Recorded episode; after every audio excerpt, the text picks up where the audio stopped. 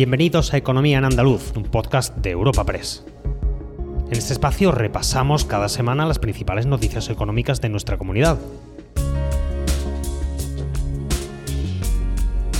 Estos son los temas que han marcado la información económica de Andalucía esta semana. La convalidación por parte de la Diputación Permanente del Parlamento del decreto para la creación de la Agencia TRADE, Transformación y Desarrollo Económico, ha sido uno de los temas destacados esta semana en el ámbito económico. A partir de este momento se debatirá un proyecto de ley en la Cámara Andaluza. Este trámite no representa ningún retraso, en opinión del Gobierno andaluz, en alusión a la entrada en vigor de la norma de creación de este nuevo ente que fusiona a su vez la Agencia IDEA, Extenda, la Fundación Andalucía Emprende y la Agencia Andaluza del Conocimiento. Para el consejero de Transformación Económica, Industria, Conocimiento y Universidades, el decreto ley sigue vigente, ya que requería que lo convalidara el Parlamento en el plazo máximo de un mes desde su aprobación, que se produjo en el Consejo de Gobierno del pasado día 3 de agosto. Espacio patrocinado por la Asociación de Trabajadores Autónomos ATA. El decreto ley de creación de la Agencia TRADE y de la Agencia de Calidad Científica y Universitaria ha salido adelante en la Diputación Permanente, pese al voto en contra de Vox, por la abstención de Unidas Podemos, que había reclamado a cambio de no votar en contra su tramitación como proyecto de ley y propiciar así el debate parlamentario.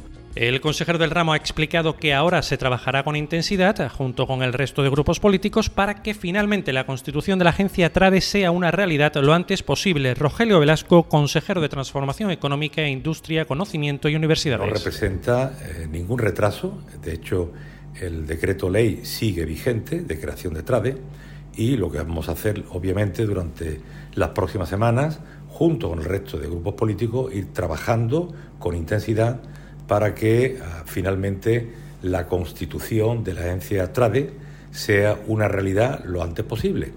Y lógicamente los servicios que presta la Junta de Andalucía a las empresas y a los emprendedores van a seguir vigentes de manera que se les suministra un marco estable, tanto institucional como económico.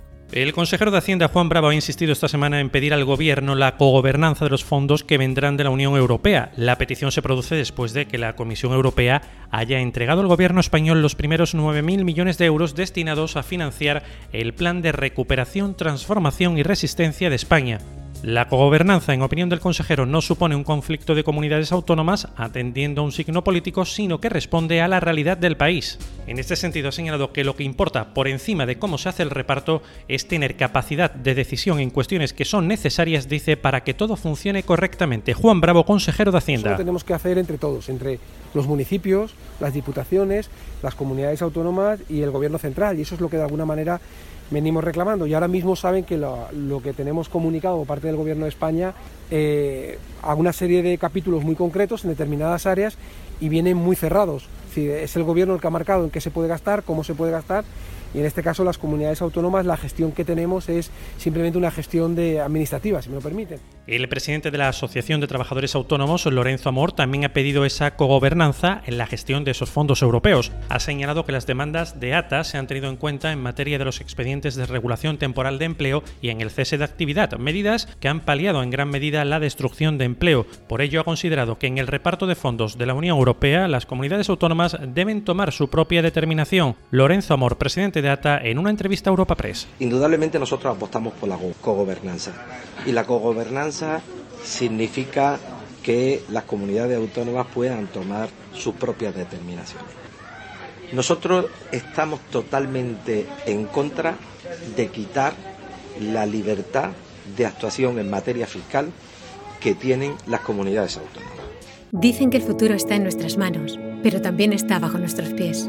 La tierra, los árboles, la vida. Cuidar del entorno natural de Andalucía es tarea de todos, porque tu responsabilidad ayuda a evitar incendios, porque nuestro compromiso es velar por tu seguridad. Contra los incendios todos sumamos, todos ganamos. Únete a la Revolución Verde. Junta de Andalucía. Hablamos ahora del sector aeronáutico y en concreto de la planta de Airbus de Puerto Real en Cádiz, sobre la que planea, como saben, un posible cierre que llevaría consigo la concentración de la carga de trabajo en el puerto de Santa María, según mantiene la multinacional. La vicepresidenta primera y ministra de Asuntos Económicos y Transformación Digital, Nadia Calviño, ha indicado al respecto que la prioridad del gobierno tiene que ser seguir protegiendo los puestos de trabajo e impulsar la creación de empleo de calidad. Nadia Calviño, ministra de Asuntos Económicos. Nuestra eh, prioridad tiene que ser, por supuesto, seguir eh, protegiendo los empleos, impulsando la creación de, empleo de calidad e impulsando el desarrollo tecnológico de nuestro país en este ámbito, pero no, puedo pronunciarme con más, de forma más específica sobre las decisiones que se están tomando con respecto a la organización de Airbus en este sentido, pero sí eh, compartir con todos ustedes el compromiso de nuestro Gobierno con la protección del empleo y eh, el impulso de la creación de empleo de calidad en esta provincia, por supuesto, en, Cádiz. Y no abandonamos el ámbito laboral, ya que un centenar de trabajadores de la hostelería en Huelva, convocados por los sindicatos UGT y comisiones obreras, ha participado esta semana en una marcha por las calles de la capital onubense como medida de protesta por el bloqueo, dicen, del convenio del sector, debido a que las negociaciones con la patronal no han dado los frutos requeridos. Ambas centrales sindicales consideran consideran inasumibles las propuestas de los empresarios. Desde UGT se apela a la responsabilidad de la patronal con vistas a la reunión fijada para septiembre. Para el sindicato no se puede condenar a los trabajadores a un convenio por tres años con incremento cero, puesto que con el IPC podría suponer una pérdida del poder adquisitivo del 6%. Con esta movilización esperan que los empresarios entiendan que toca sentarse y negociar, lo ha expresado Sebastián Donaire, secretario general de UGT Huelva. Nosotros apelamos sobre todo a la responsabilidad por parte de los empresarios a cuando volvamos a sentarnos a partir de septiembre, entienda que lo que están planteando es inasumible por parte de los trabajadores del sector de la hostelería de Huelva.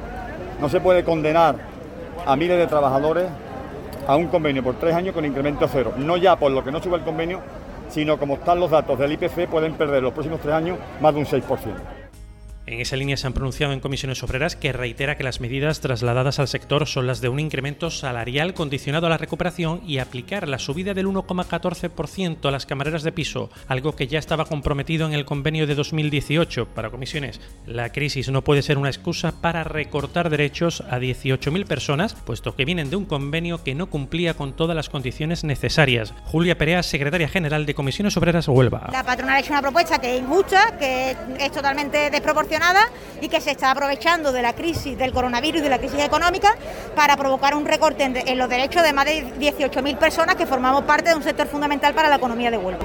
El año pasado nos mantuvimos prácticamente la mayoría de trabajadores en ERTE y después la prestación extraordinaria y este verano los datos que manejamos demuestran que hay una recuperación del sector. Más asuntos. El presidente de la Autoridad Portuaria Bahía de Algeciras, Gerardo Landaluce, ha reivindicado infraestructuras dignas, modernas y de altas prestaciones que conecten Algeciras con Madrid tras un nuevo corte de vía férrea producido por el descarrilamiento de un tren de mercancías en la provincia de Córdoba. Este corte de vía está afectando a una veintena de convoyes que tienen su origen en el citado puerto y también a la propia terminal de Adif en Guadarranque. Gerardo Landaluce, presidente de la Autoridad Portuaria de Algeciras. Hoy más que nunca volvemos a reivindicar, a reivindicar unas infraestructuras dignas, eh, modernas y de altas prestaciones que conecten el sur con el centro eh, peninsular, Algeciras con, Madrid y como eh, en definitiva dictamina las redes transeuropeas de transporte de la Unión Europea. Y al cierre hablamos del acuerdo pesquero sobre Mauritania alcanzado entre la Unión Europea y Marruecos que garantiza la continuidad de la flota de Huelva en la zona. La coordinadora general del PSOE onubense y portavoz de pesca en la Comisión de Agricultura, Pesca y Alimentación del Congreso, María Luisa Faneca, ha expresado su satisfacción por el buen trabajo realizado desde el Gobierno de España en las negociaciones. Para nuestra provincia es una noticia muy importante. Eh, vamos a continuar pescando en Mauritania y esas 5.000 toneladas de pesca anual pues parte de ella vendrá a apoyar y a beneficiar en este caso a las 25 embarcaciones que tenemos íntegramente eh, de la flota española en nuestra provincia.